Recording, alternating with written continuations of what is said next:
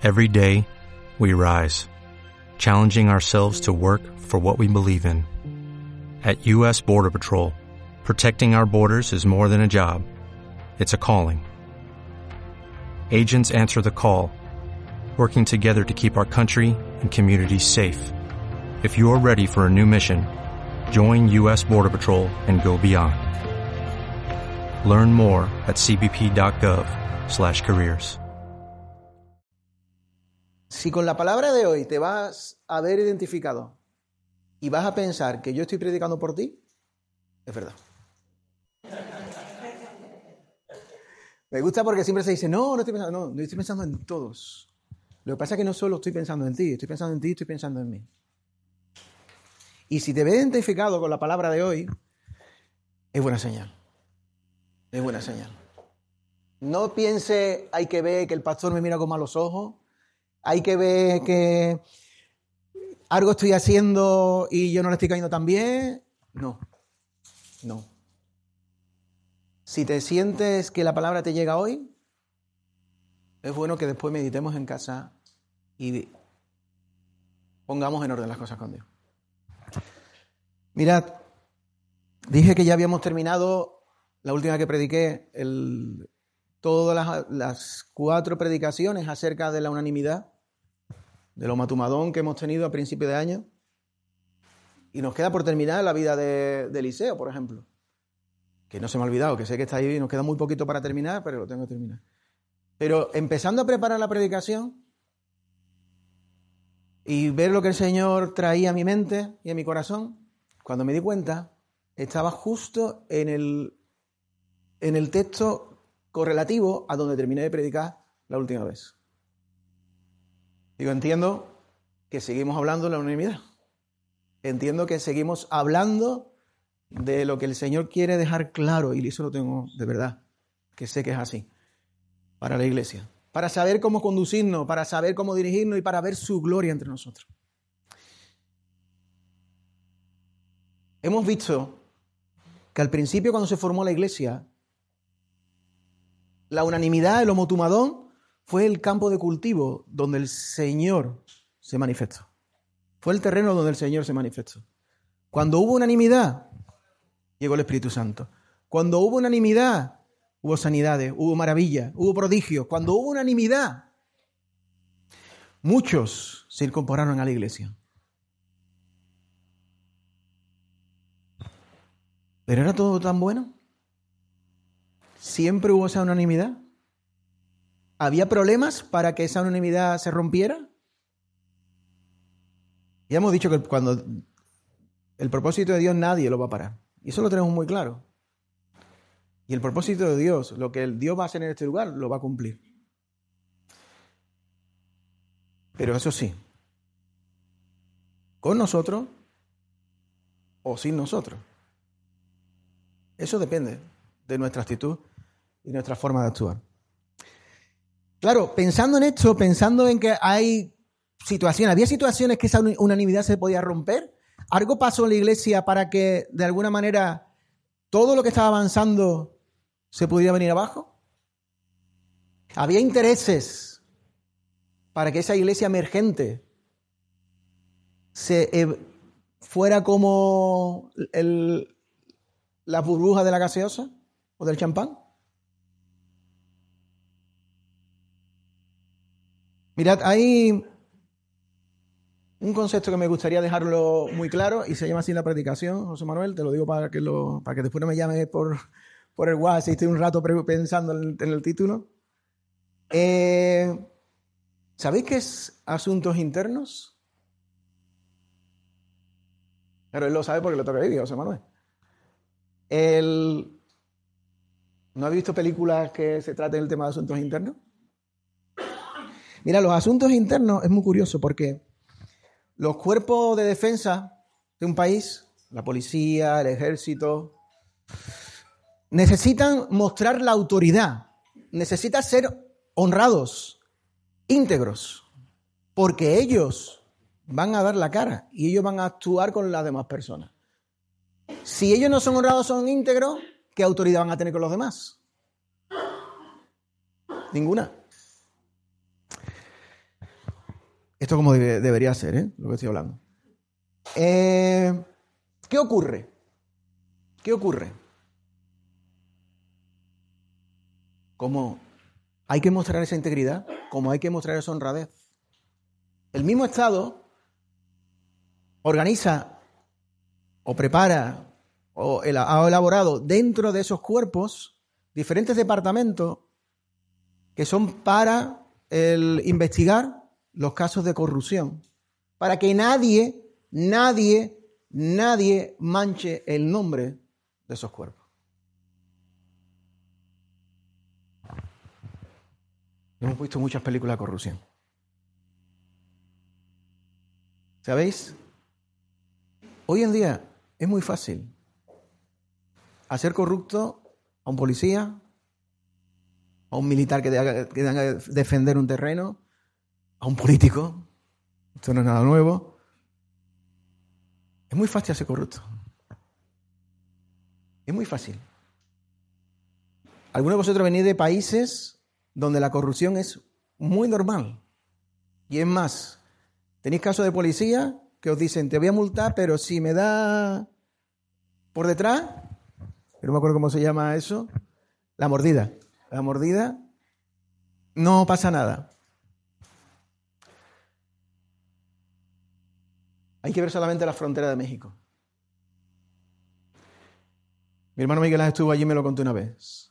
Es increíble como los coches de las maras de la droga pasan sin problema ninguno delante de la policía mexicana y delante de la policía norteamericana de Estados Unidos. Sin problema ninguno. No paran para nada, nada del tirón. Corrupción. Corrupción. Y el problema es que la policía tiene que dar una imagen. El problema es que el ejército tiene que dar una imagen. Pero donde se asienta la corrupción, destruye todo. Donde la corrupción llega, todo pierde el sentido y el porqué. Por eso, asuntos internos. Por eso hay personas que investigan para que eso no pase. Para que no fastidien el buen nombre, la reputación, la integridad de esos cuerpos. ¿Y si la iglesia que se estaba formando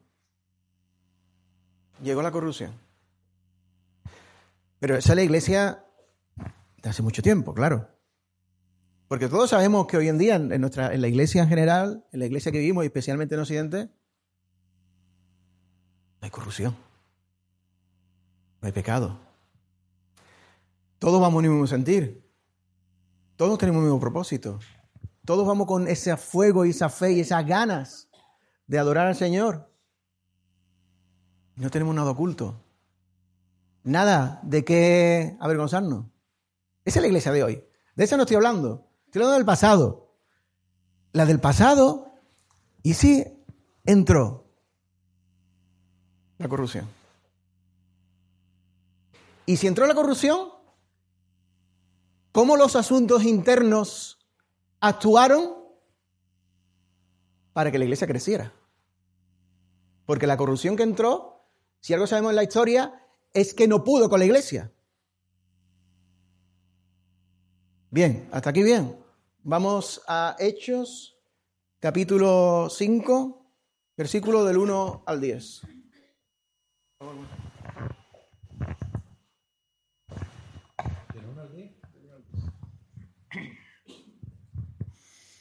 Pero cierto hombre llamado Ananías, con Zafira su mujer, vendió una heredad y sustrajo del precio sabiéndolo también su mujer. Y trayendo solo una parte, la puso a los pies de los apóstoles. Y dijo Pedro, Ananías, ¿por qué llenó Satanás tu corazón para que mintieses al Espíritu Santo y sustrajeses del precio de la heredad? Reteniéndola, ¿no se te quedaba a ti? Y vendida, ¿no estaba en tu poder? ¿Por qué pusiste esto en tu corazón? No has mentido a los hombres, sino a Dios. Al oír Ananías estas palabras cayó y expiró.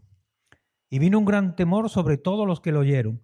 Y levantándose los jóvenes lo envolvieron y sacándolo lo sepultaron. Pasado un lapso como de tres horas sucedió que entró su mujer, no sabiendo lo que había acontecido.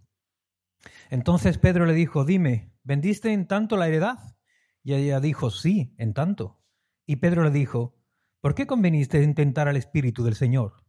He aquí a la puerta de los pies de los que han sepultado a tu marido, y te sacarán a ti. Al instante ella cayó a los pies de él y expiró. Y cuando entraron los jóvenes la hallaron muerto, muerta, y la sacaron y la sepultaron junto a su marido. Gracias, Juan. ¿Cuál fue la corrupción de Ananías y Zafira? Venga, alguien que me lo diga. Avaricia, el dinero, mentir. Hay un versículo que lo dice muy claro. El- no recuerdo qué versículo es.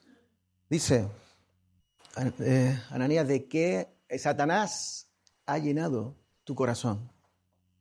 Para mentir al Espíritu Santo. ¿Sabes? El dinero no, no es más que una consecuencia de lo que Ananías y Zafira estaban llenando en su corazón. ¿Qué- ¿De qué estaban llenando en su corazón? Pues posiblemente que Bernabé, justo unos versículos antes, había vendido su heredad también y la había entregado a la, a la iglesia y todo había sido de gozo y alegría. Y ellos decían, y Bernabé sí y nosotros no. ¿Por qué no? Y si Bernabé va a tomar una autoridad en la iglesia, ¿por qué nosotros también no? Y yo quiero ser reconocido y, ella y mi mujer reconocido. Porque si no, como le dice Pedro, si has vendido tu heredad y hubierais decidido dar una cuarta parte, bien hubiera sido. Porque has querido dar, decir que has dado todo y no has dado, no has dado esa cantidad realmente. Porque se llenó su corazón de lo que Satanás le fue dando a su mente. De tal manera que se lo creyó, que ellos mismos pensaron que haciendo eso podían engañar al Espíritu Santo. Y llegó a asuntos internos. ¿Quién fue el detective de asuntos internos o el inspector de asuntos internos? Pedro. Pedro. ¿Y qué arma usó Pedro para delatar a estos primeros corruptos? Usó un don del Espíritu Santo, que vamos a hablar hoy varias veces. Usó un don que es palabra de ciencia. Dios le reveló a Pedro lo que Ananías y Zafira estaban haciendo. Eso es palabra de ciencia. Mm, Antes de seguir, y no vamos a hablar mucho más y Zafira, simplemente nos va a introducir, nos está introduciendo la predicación. Antes de seguir, me gustaría dejar claro algo. Mirad, cuando vosotros, antes de ser creyentes, a que todo erais muy bueno, a que erais unos santos, a que, bueno, porque os tocó conocer al Señor, pero vuestra vida no ha cambiado porque soy, así erais antes. Erais personas íntegras, personas que, oye, que veis la pena porque mm, os, os, os dabais a los demás de una manera desinteresada. Mentira. Cuando vivíamos en el pasado, nos importaba un bledo muchas veces las demás personas. Vivíamos bajo, bajo el dominio de muchos hábitos ocultos. Pero como en esta sociedad muchos de esos hábitos ocultos están permitidos, ¿qué más da? ¿Qué más da? Si yo entro a un sitio y tengo en la fa, en una tienda y, y tengo cierto desquemor en mi cuerpo de que tengo que robar algo y me lo llevo sin problema, ¿qué más da? Después presumo de ello. Yo tenía compañeros en el instituto que hacían eso. ¿Qué más da si me harto de beber y me lo paso bien? ¿Qué más da si me puedo fumar dos o tres eh, paquetes de cigarrillos diarios? ¿Qué más da si consumo pornografía o me gusta jugar al tema del juego de la seducción o le soy infiel a mi pareja? ¿Qué más da? Ojo. Y mientras que yo lo vivo para mí, ¿qué le importa a los demás? ¿Qué le importa a aquel, aquel o aquella lo que yo haga? Solo se vive una vez. Como dice la canción, ¿verdad? O como dice otra canción, aquí le importa lo que yo haga y lo que yo diga. Yo soy así y nunca cambiaré. Esas son frases de esta sociedad. No me las estoy inventando. No me las estoy inventando. Y, otra más, más importante también, quizá. Además de guardar la reputación y demostrar una cosa y por detrás la gran mayoría de las personas que viven en esta sociedad es otra. Además de eso, ojo, esta sociedad va en un sentido al gañote y voy a explicar en qué. Yo tengo que tener el mejor sueldo. Yo tengo que ser el mejor considerado. Yo tengo que tener la mejor posición. Y si tengo que hacer cualquier cosa para conseguir eso, no voy a tener ningún reparo en hacerlo. Entonces ya se mueve así. O soy yo el único que la ha vivido con compañeros míos. O que, bueno, yo me convertí muy, temprano, ¿no? Pero que de alguna manera también lo, lo he podido vivir. Esta sociedad funciona de esta manera. Y sabéis qué? Y me divierte mucho esto. Sé que lo he hablado, pero me divierte mucho. Hoy hemos cantado la canción Hay libertad. Es verdad que, gracias a Dios vivimos en un país que, donde hay libertad para cantar, para danzar y, para saltar en la iglesia. Pero esa canción no está diciendo eso. Esa canción lo que está diciendo es que cuando vamos a la presencia de Dios, no hay nada que nos retenga de, eh, agarrado, amarrado, que nos evite darle toda la gloria a Dios. Postrarnos delante de Dios. Reconocer a Dios como nuestro Señor. Que no tenemos pecados que nos aten. Porque si hay un pecado que nos ata, no hay libertad. Por mucho que demos saltos. ¿Qué no hay libertad? No hay libertad que estás cantando palabras vacías, que no, no, tú sabes que, que no llegamos para allá. Cuando una persona vive en todo lo que hemos dicho anteriormente, no tienen libertad. No tienen ninguna libertad para decir. Bueno, voy a contar la historia antes de terminar esta frase. En, el, trabajando, un día me acuerdo que, bueno, sé que estuve hablando con mis compañeros en plan, en un grupo de compañeros, mientras estábamos trabajando, en plan positivo, de como de trayendo cierta esperanza y, hablando de que el Señor hablaba, ah, traía eso. Yo seguía trabajando y uno desde lejos me gritó, además me gritó delante de todos, y me dijo, tú que hablas muy positivo, eres un frustrado de la vida, porque estás obligado por tu Dios a no hacer esto, a no hacer lo otro, a no hacer aquello y no sé qué más. Yo no le dije nada, ¿eh? Me callé. Pero creo que el Señor me usó ahí asuntos internos. Porque cuando me volví para atrás, le pasé la mano por el, por el hombro y le dije, mira, yo he elegido ser así. Pero tú hoy no puedes ni soltar el tabaco, ni soltar la pornografía. ¿Sabes qué hizo? Agachó la cabeza y se marchó.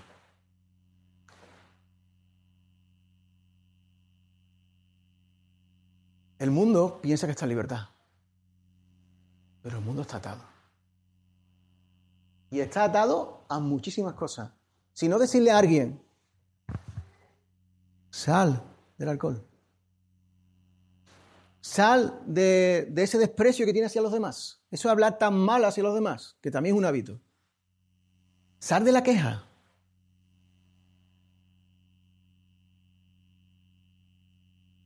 Decíselo. ¿Sabe qué va a decir?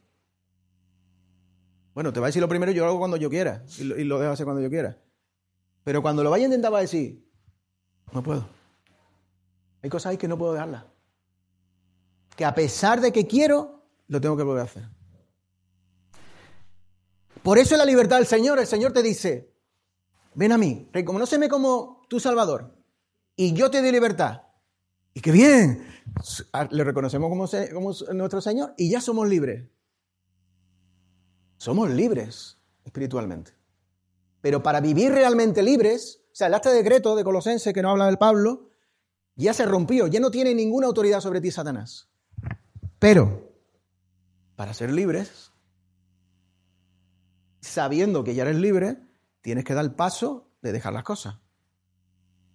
Dios no te hace con la varita así, excepto casos puntuales que sí. Ojo, excepto casos puntuales que sí. Toma, ya eres libre, ya todo lo que tú has practicado hasta ahora, no lo vas a hacer. No, Dios te va a dar el Espíritu Santo te va a dar fuerza. Y te va a dar el sentido de por qué hacer las cosas. Y el querer agradarlo. Pero el esfuerzo es tuyo y mío. La libertad la tenemos, pero tenemos que recorrer el camino para tenerla.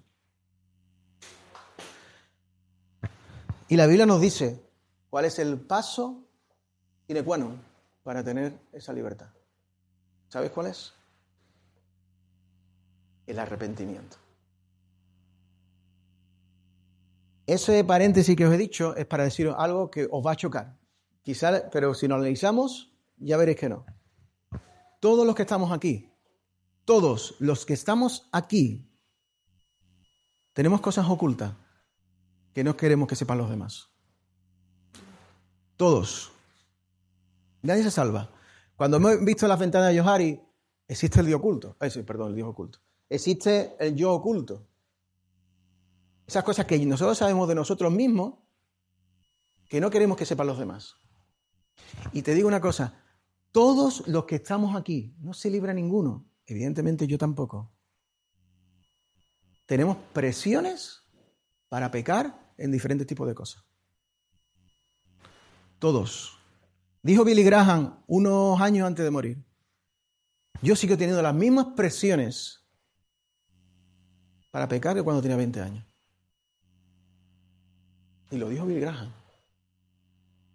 ¿O pensáis que cuando uno crece espiritualmente, Satanás dice, qué guay este tío? Qué bien, ya me ha superado puedo decir que, que las presiones vienen aún más fuertes. Pero la clave no es pecar. Todos pecamos. La clave en aguantar esas presiones es practicar el pecado. Es muy diferente. ¿Sabes por qué? Porque si yo caigo en el pecado, mi actitud debería ser ir corriendo delante del Señor y decir, Señor, te he fallado. Y me arrepiento de lo que he hecho. Señor, sé que no soy lo que tú esperas de, de mí. Sé que me falta mucho por recorrer. Pero yo no quiero más esto porque sé, Señor, que estoy sintiendo vergüenza tuya. Delante tuya, perdón. Porque sé, Señor, que lo que estoy haciendo no es agradable para ti. Porque sé que esto no es lo que tiene que conducir mi vida. Esa es la actitud de un creyente, que de verdad hace a Jesús como su Señor y se arrepiente del pecado. Pero ¿sabéis cuál es el mayor engaño del pecado? Pensar, como pasó con Ananías, que podemos engañar a Dios. ¿Y cómo podemos engañar a Dios? El Señor sabe. Sabe que yo no puedo con esto. Sabe que yo no puedo luchar más contra aquello. Sabe que esto es superior a mí. El Señor es amor. Y como Dios es amor, seguro que Él me cuida, me guarda. Seguro, seguro. Pero ¿dónde está el arrepentimiento? ¿Dónde está la diferencia de cuando éramos del mundo a ahora? ¿Sabéis? De esta forma, entra el pecado en la iglesia y entra la corrupción en la iglesia.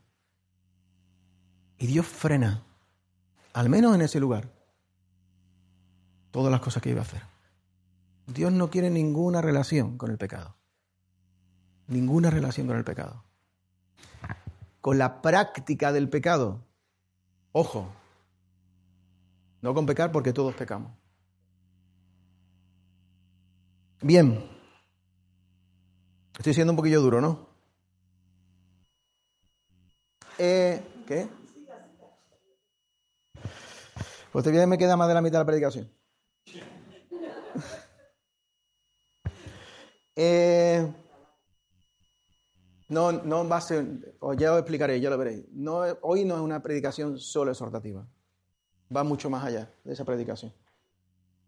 Y lo que estuviste el viernes sabéis ya por dónde van los tiros. El... Mirad. La Biblia está llena de ejemplos. La Biblia está llena de ejemplos de personas que fueron presionadas para pecar. Ya os he dicho antes, todos tenemos pecados ocultos. Y cuando digo pecado oculto no digo práctica de pecado, cuidado. Espero que no todo el mundo tenga hábito de pecado, sino pecados ocultos me refiero a esa presión a llevar a, pecar a ciertas cosas. Hay veces que en cosas del pasado Dios las supera y ya no nos acordamos más de ellas. Pero hay cosas que no, hay cosas que de vez en cuando nos vienen. Y tenemos que decir, Señor, salimos, como dice el, texto de 2 Timoteo, sal corriendo, huye, huye, que es lo mejor. No, quieras combatir, porque yo soy muy maduro combatir con aquello. Tú en tu poder no tienes nada de, capacidad, sal corriendo. Pero bueno, hay muchos ejemplos.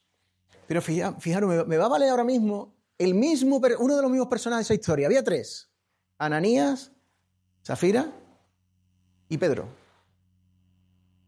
Pedro pasó algo por el estilo. Y unos meses antes nada más lo pasó. ¿Os acordáis? En, la Santa Cena, Jesús dijo algo muy interesante que confirma lo que estoy diciendo ahora. Dijo, todos me abandonaréis. O, o avergonzaréis. ¿Qué estoy diciendo eso? Todos vaya a tener esa presión cuando sigamos. Todos vamos a tener esa presión de seguir a, a Jesús en nuestro camino. Claro, salió el Pedro, el Pedro valiente, el Pedro sanguíneo, que dijo, y colérico, que dijo, yo, yo no te voy a abandonar la vida. Yo te voy a, vamos, yo voy a estar contigo hasta el fin del mundo. Jesús lo cogió y le dijo, Pedro, antes de que cante el gallo, esta noche me vas a negar tres veces antes de que cante el gallo, me vas a negar tres veces. La historia la sabéis.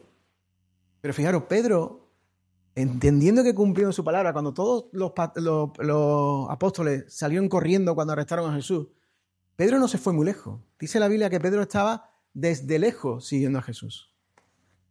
Y se mantenía ahí porque decía, bueno, yo voy, a, yo voy al menos a defender lo que he dicho. Yo voy a seguir a Jesús, de lejos, de lejos, pero voy a seguir a Jesús. ¿Cuánto hay aquí en la iglesia que dice, de lejos, pero yo estoy siguiendo a Jesús? Sin muchos compromisos, sin mucha historia, pero yo sigo así en Jesús. Pero claro, Pedro no se imaginaba que por tres veces lo iban a reconocer. Y aquí viene uno de los grandes imaginaciones que el Señor utiliza. Un momentito.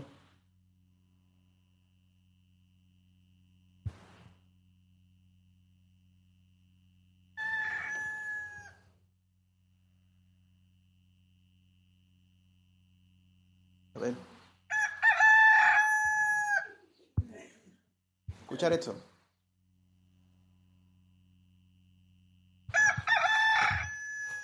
Eso es palabra de ciencia. Mira, Dios es un milagro tremendo, que fue que una burra le hablara a su dueño. Pero hizo un milagro tan grande como ese, que un hombre entendiera un gallo. Y Dios puso palabra de ciencia en un gallo. Y Pedro, como Ananías y Zafira, fue confrontado por ese gallo. Dice nuestro amigo Mark, el gallo, el profeta gallo. Eh, Pedro fue confrontado por ese gallo. Cuando el gallo cantó, Pedro se dio cuenta que estaba muy lejos de Jesús y había caído en lo que, nunca, en lo que decía que nunca iba a caer. Pero ¿sabéis qué hizo Pedro?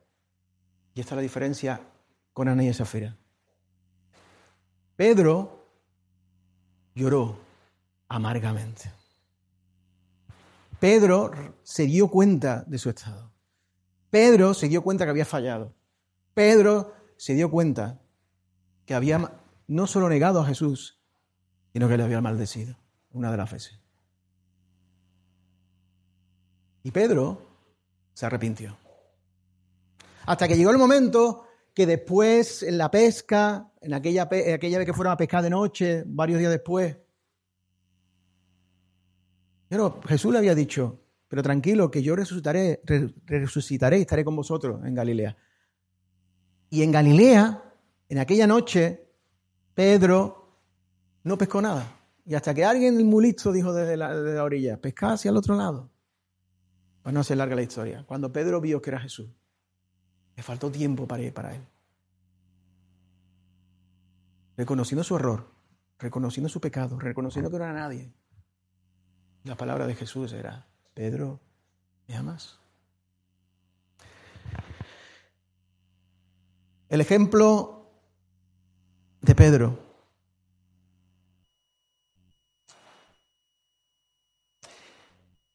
Pero ya os he dicho al principio, no, estas palabras, ¿verdad que para, para hoy en día no son reales? Yo hago una encuesta ahora entre los que estamos aquí, o es más, lo abarco a todos los creyentes de Sevilla, o es más, lo abarca a todos los creyentes del mundo. Con nombre y apellido. Y con nombre y apellido ponemos si de verdad estamos bien o no espiritualmente, si de verdad o no estamos bajo un hábito de pecado. ¿Y sabéis qué pasa? Que pasa lo que estoy diciendo, que la iglesia está perfecta. Nadie tiene problemas. Todo muy bien. Pero si hacemos otra cosa y se ha hecho, y eso es lo que tengo yo de ganancia ahora, le decimos, no ponga tu nombre y apellido. Contesta y nadie va a saber quién es. Te darás cuenta que más del 85% de las personas que forman la iglesia están mal, bajo un hábito oculto, bajo una distancia muy lejana de seguir a Dios y a Jesús. ¿Y cómo una iglesia va a crecer? ¿Y cómo una iglesia va a dar testimonio? ¿Y cómo una iglesia va a tener la autoridad y va a manifestar la gloria de Dios? Allí fuera, si el 85% reconocen de manera oculta que de verdad no están teniendo una buena relación con Dios. Falta que el Señor utilice sus asuntos internos. Mirad, este, hasta este momento de la predicación, yo os digo una cosa, si queremos la unanimidad, si queremos ver la manifestación de Dios, si queremos lo matumadón, fijaros que Dios nos pone en la Biblia el primer caso, y el primer caso es quita, quita la corrupción. De alguna manera, el Señor nos está tocando a todos en esta mañana. ¿Queremos ver la gloria de Dios? Sigue luchando con ese pecado oculto que tengas. No le permitas que tome control tuyo. Pero no lo practique. No lo practique.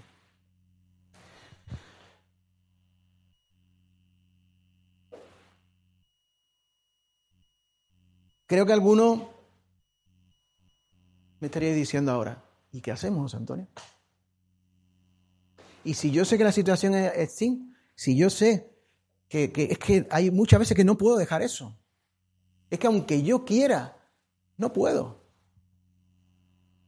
Es que sé que Dios trae la libertad, pero aunque trae la libertad a mi vida, no puedo manifestarla. No puedo quitarme esas cosas. ¿Qué hago? ¿Qué hago?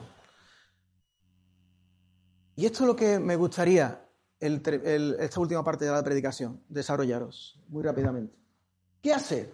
¿Qué hacer para quitar ese hábito oculto que está machacando nuestra vida? ¿Qué hacer para quitar esa forma de actuar que nos hace estar muy lejos de Dios? ¿Qué hacer? En, en la Biblia hay un ejemplo, en la Biblia hay un ejemplo que en este sentido es muy claro, muy claro. David, David cayó en un hábito oculto. Cayó y tuvo relaciones con Jezabel. Con Besabé, perdón, gracias. Tuvo relaciones con Besabé. Tuvo un niño. Y se encargó de hacer toda la estrategia para matar a Urias, a su marido. Pero David no se arrepintió de eso. David pasó un tiempo, de hecho nació el niño, en el cual David tendría sus historias, y ahora vamos a ver eso, su mente, pero no se llegó nunca a arrepentir de eso. ¿Por qué? Hombre, seguro que Dios me lo perdona. ¿Qué van a pensar de mí si yo reconozco que me he equivocado y cometí un error? ¿Qué van a pensar de mí si yo digo que tengo que, tengo que luchar contra esto? No sé, pero el Señor puso a la persona que Dios eligió con palabras de ciencia, que fue Natán, para, contar, para confrontar a David. Y en el Salmo 51, que no vamos a leer porque yo creo que es muy conocido, ¿qué pasó? David abrió su corazón a Dios y le explicó cómo se sentía. Y se arrepintió. ¿Y sabéis lo mejor de eso? No el Salmo 51, que después del Salmo 51, David escribió otro salmo, el Salmo 32. Y fijaros lo que dice en el Salmo 32, versículo 3 y 4. Tomás. ¿No está el, 3? Eh, míralo por ahí, porque eh, búscalo, por favor. Bueno, lo busco yo aquí.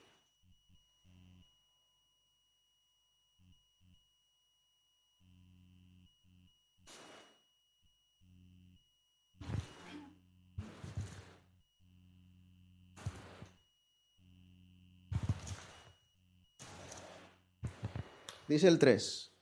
Mientras me negué a confesar mi pecado, mi cuerpo se consumió y gemía todo el día. Mientras me negué a confesar mi pecado, mi cuerpo se consumía.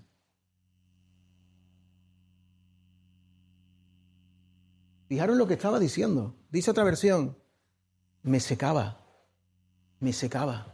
¿Sabéis qué está hablando de eso?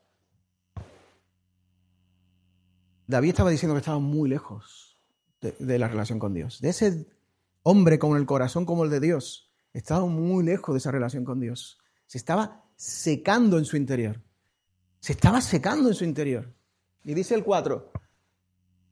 Día y noche tu mano de disciplina eh, pesaba sobre mí. Mi fuerza se evaporó como agua al calor del verano.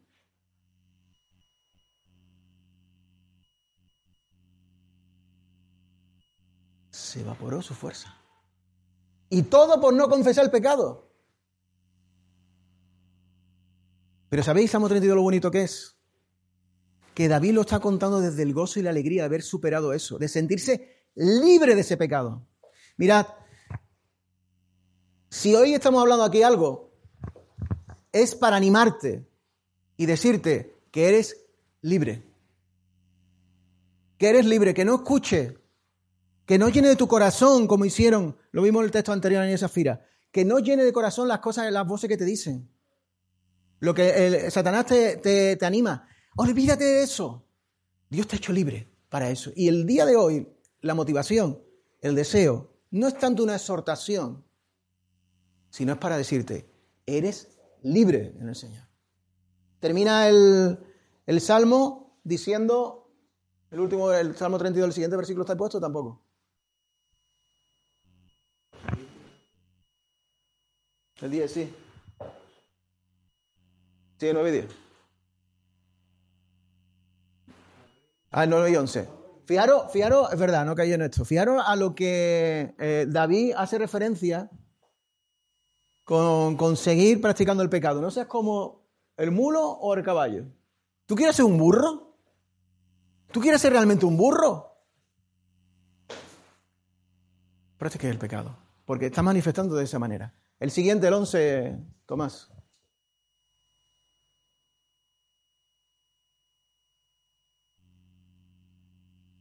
Así que alégrense muchos en el Señor y estén contentos ustedes los que le obedecen. Griten de alegría ustedes de corazón puro. Este es el gozo que debe tener la iglesia. Este es el sentido que tiene que tener la iglesia. Pero claro, vuelvo a hacer la pregunta que decía antes, ¿y cómo lo hago? ¿Cómo consigo eso en mi vida? Rápidamente, cuatro cosas, muy rápidamente. Muy rápidamente. La primera, teme a Dios sobre todas las cosas. Mira, Dios es un Dios que se manifiesta a nosotros y te muestra sus atributos. Y es un Dios grande, un Dios todopoderoso, un Dios santo, un Dios inmutable, un Dios íntegro. Y te da la posibilidad de tener una relación con Él, de disfrutar de su presencia. No lo estropee. No lo estropee. No dándole el respeto que, que debería tener. ¿Y cuál es el respeto que debería tener? Él quiere a personas sin mancha, personas íntegras delante de Él, personas que no tengan nada que ocultar.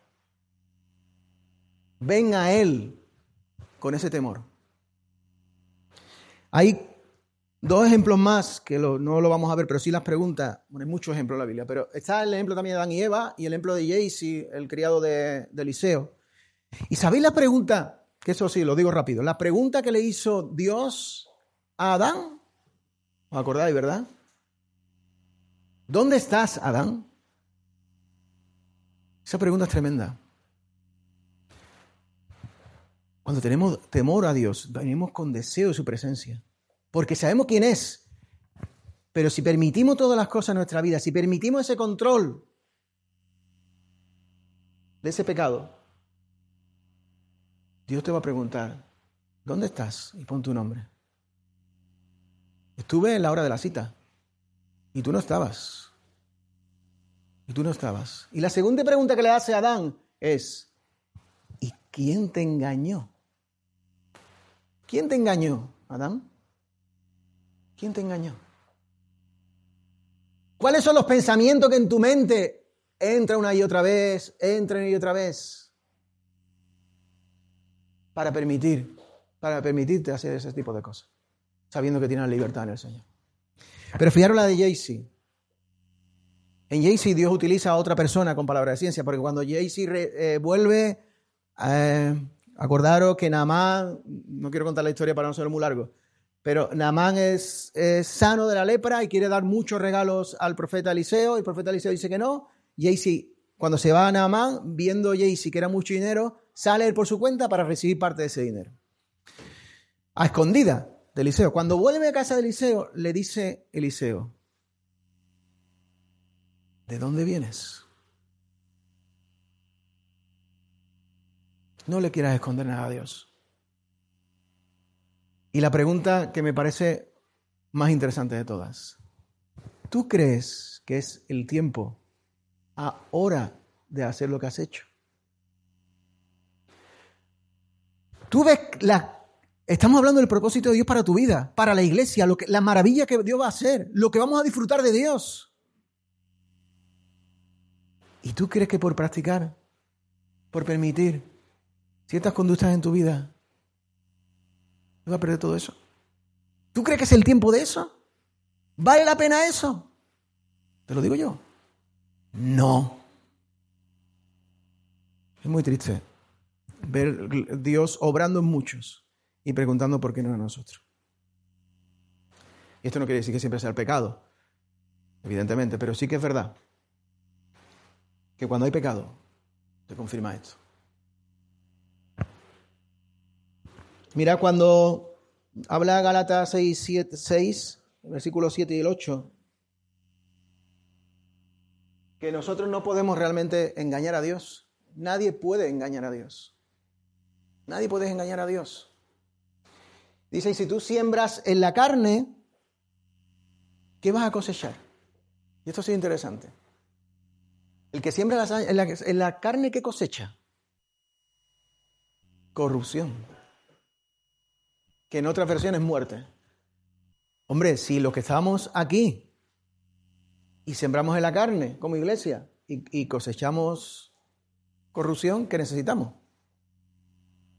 Asuntos internos asuntos internos para nuestra vida. Pero dice que el que cosecha en el Espíritu cosecha vida eterna. Y la vida eterna no solo para nosotros, sino para los de fuera.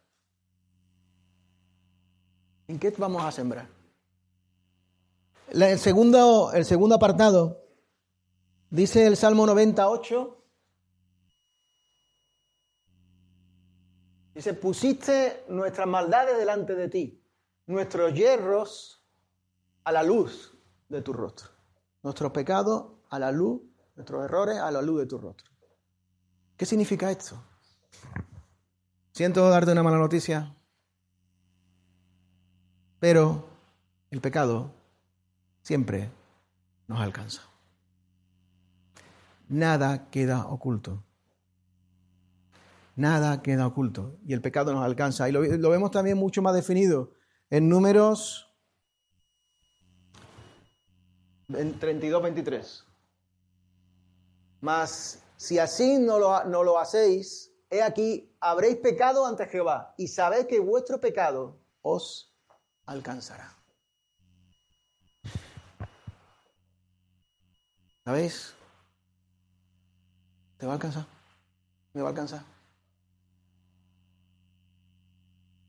Y sabéis una cosa, es digno, es honroso que una persona se arrepienta de lo que ha hecho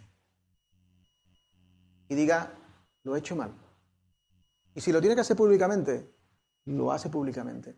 Mirad, ese pensamiento que tenemos de esto va a ser un problema, esto voy a perder la consideración, voy a perder el respeto. Quizás vas a tener más respeto si consigues hacer eso. Lo que es triste, y eso no es arrepentimiento, vuelvo a repetir, eso no es arrepentimiento, que a una persona se le pille en el pecado y diga, lo siento. Eso no es arrepentimiento. Que no nos pase nunca. Eso cada uno de nosotros. Tercera cosa, sé honesto y sincero. Sé honesto y sincero con Dios. Antes lo hemos visto con el ejemplo de David. Deja que las cosas que fluya. Dile a Dios lo que hay en tu corazón. No tengas problemas. Mira, Dios no se va a llevar la mano a la cabeza. Al revés, él quiere la sinceridad en ti. Mira, yo reconozco que hubo un momento en mi vida que tuve que, me acuerdo, creo que no lo conté, no lo conté no hace mucho. Pero tuvo que, bueno, para no contar toda la historia, simplemente el hecho. Tuve que orar llorando y diciendo, Señor, no puedo. No puedo. No puedo. Yo no puedo. Yo no puedo. Esto es superior a mí. No puedo seguir de esta forma. Yo no sé si renunciar, si echarme a un lado, pero yo no puedo seguir. Y os puedo decir una cosa, a partir de ese momento todo cambió en mi vida. Claro que pude, claro que pude. Y no hay mejor gozo, y os lo puedo asegurar, que sentirse libre una persona para después elegir y otra vez ser esclavo de Jesús, por supuesto, pero sentirnos libres. Pero no lo quieras en tu fuerza. Sé consciente que la libertad ya, la tienes. Y dile, yo no puedo. Hazlo tú en mí. Hazlo tú en mí. Y el último de los apartados habla de la importancia de ir a la palabra. La importancia de ir a la palabra, la importancia de leer la palabra, de estudiar la palabra, de meditar la palabra, de escuchar la palabra. La palabra trae libertad. La palabra te, hace andar en otras dimensiones que ni te imaginas. Cuando tú llenas y llenas y llenas tu mente de palabra, bueno, lo, primero que nos dice la, la Biblia es que tu fe aumenta. Viene la fe. ¿Sabéis? Cuando tú llenas de palabra tu vida, a ti te va a dar asco practicar el pecado. Porque sabe todo lo que conlleva eso según la palabra. Mirad, en el último avivamiento, en el último avivamiento que hubo en el Antiguo Testamento, en el, en el avivamiento de Nehemías, pasó algo muy interesante con la palabra. el pueblo se puso a orar y a leer la palabra. Y cuando llevan tres horas leyendo la palabra, tres horas leyendo la palabra, ¿eh? que nosotros llevamos cinco minutos y muchas veces nos quedamos dormidos. Tres horas leyendo la palabra, todo el pueblo empezó a gritar desconsoladamente, arrepintiéndose de sus pecados y de sus antepasados, los pecados de sus antepasados. Todo el pueblo. Y Dios trajo un avivamiento tremendo en Jerusalén. Y además le, hizo, le mostró algo que es muy interesante. Le mostró que aquellos que estaban en contra de lo que Dios estaba haciendo, de la reconstrucción de las murallas, de nuevo de, aceptar la vuelta de, todos los judíos de Nueva Jerusalén, había personas que estaban en contra, los Zambalá y los Tobías, ¿os acordáis? Que, que no paraban de decir, no lo voy a conseguir, esto no es para vosotros, renunciar, más vale tratar con los otros para que os den tranquilos. ¿Sabéis dónde tenían estos elementos su habitación? Y el Señor se lo mostró a Nehemías. Ellos vivían en el templo. En el templo, donde estaba Dios, donde se adoraba a Dios. Ahí estaba permitiendo el pueblo que vivieran estas personas. Y los echó de inmediato. Entonces la adoración fue genuina. Entonces la presencia fue genuina. Y donde empezó el avivamiento en Jerusalén. No sé lo que hay en vuestro corazón. Y ya estamos terminando. No sé lo que hay ahora mismo lo que estáis pensando. Os he dicho antes que todos, de alguna manera u otra, tenemos presión con ciertos pecados. Todos. No sé cómo eso lo estáis ahora mismo eh, meditando, cómo eso lo estáis llevando al tema de, de la unanimidad, de la obra de Dios en nuestra vida. No lo sé. Pero yo espero de verdad que la actitud en nuestras vidas ahora sea decir, Señor, hasta aquí. Yo quiero escuchar el gallo. Yo quiero escuchar el gallo y a partir del momento del gallo, llorar lo que tenga que llorar. Pero sentirte a ti que me estás sacando. Sentir ese amor que has puesto en mi vida, que me has dicho tantas veces que me amas. Sentir tus abrazos.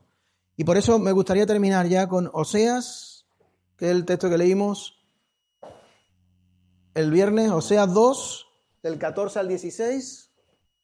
Primero, que dice así, pero luego volveré a conquistarla. Está hablando de ti este texto. Aunque está hablando de, Israel, quiero, antes de seguir, estas palabras van para ti. Estas palabras el Señor las está diciendo para ti y para mí. No cierre, por favor, tu mente ni tu corazón a estas palabras. Por favor, no lo cierre. Por favor, aunque tengáis pensamiento que digáis, vaya tostón, otra vez está haciendo larga la predicación, eh, esto, lo otro. No, romper eso ahora mismo, en el nombre del Señor. Y hacer estas palabras para vosotros. De verdad, hacerla para vosotros. Pero luego volveré a conquistarla. La llevaré al desierto y allí le hablaré tiernamente. Le devolveré sus viñedos y convertiré el valle de aflicción, de muerte, en una puerta de esperanza.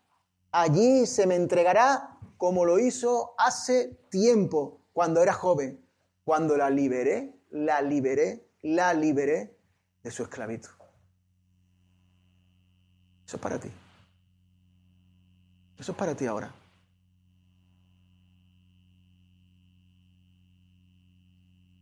Hablábamos el viernes que el Señor viene y Él quiere conquistarte. Él quiere conquistar conquistarte a ti, conquistar tu corazón, conquistar tu mente. Y es muy interesante que aquí no dice que te lleva al sitio más bonito, ni al más lujoso, ni al mejor restaurante. Te lleva al desierto. Lo estás pasando mal ahora, lo estás viviendo mal ahora, tienes una lucha ahora que no entiendes por qué. Pues ahí te quiere conquistar el Señor. Ahí te quiere expresar cuando te ama. Ahí te quiere abrazar aunque no lo entiendas. Pero el Señor lo quiere hacer ahí, ahora, Él lo quiere hacer. Y fijaros cómo dice el, el versículo, el, quin- el 15. Le devolveré sus viñedos. Es decir, si ahora ves que estás seco, que estás seca, si ves que la bendición la perdiste en tu vida, el Señor quiere traértela de nuevo a tu vida, de nuevo. Quiere de nuevo que disfrutes de las bendiciones, del fruto para tu vida.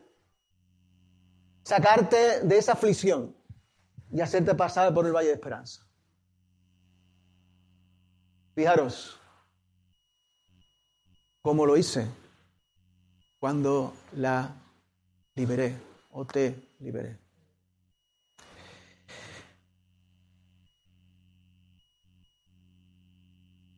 Hoy el Señor nos está diciendo muy claramente que nos ama, que sabe lo que estás pasando, que sabe lo que estás viviendo, que sabe los ataques que hay en tu mente, que sabe el bombardeo de los dardos que percibe, que sabe lo que te cuesta luchar con ciertas cosas, que sabe que caes, que sabes que muchas veces no has querido ni siquiera por vergüenza venir ante su presencia, que sabes que fue él a tu cita y tú no estabas, que sabe que muchos te han comido el coco para estar lejos de él, que sabes que aunque era el momento y es el momento que Dios puede hacer de ti y subirte de nivel, tú estás en otras cosas.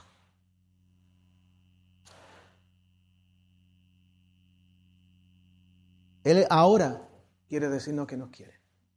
Él ahora quiere decirte especialmente a ti que te ama. Especialmente a ti que quiere volver a enamorarte. Que quiere seducirte. Y quiere que seas suya. Fijaros lo que dice el versículo 19. Te haré mi esposa. Y lo está diciendo para ti y para la iglesia. Te haré mi esposa para siempre, mostrándote rectitud y justicia, amor inagotable y compasión. ¿Y el 20? ¿Está ahí el 20 José? Te seré fiel y te haré mía. Y por fin me conocerás como el Señor. Dice en un versículo anterior, ya no me conocerás por las referencias que antes me hablabas, sino ahora me conocerás como tu esposo. Y habla todo lo que hemos escuchado y se mostrará lo que Dios hace. Y mostrará quién es Dios en tu vida. Y va a ver el poder de Dios en ti. Y como Él, Él, en esa inmutabilidad, en ese amor que tiene por ti, te va a levantar y te va a sacar de donde estás. Por eso yo decía que hoy no es una palabra solo de exhortación, sino una palabra de decir, sí, tú puedes, en el Señor. Aceptándolo como tu esposo, de nuevo, volviendo a la intimidad con Él, de nuevo, volviendo a tener esa relación con Él. Sí, tú puedes. Y al final podrás decir realmente, yo sé quién es el Señor. ¿Y por qué eres el Señor de mi vida?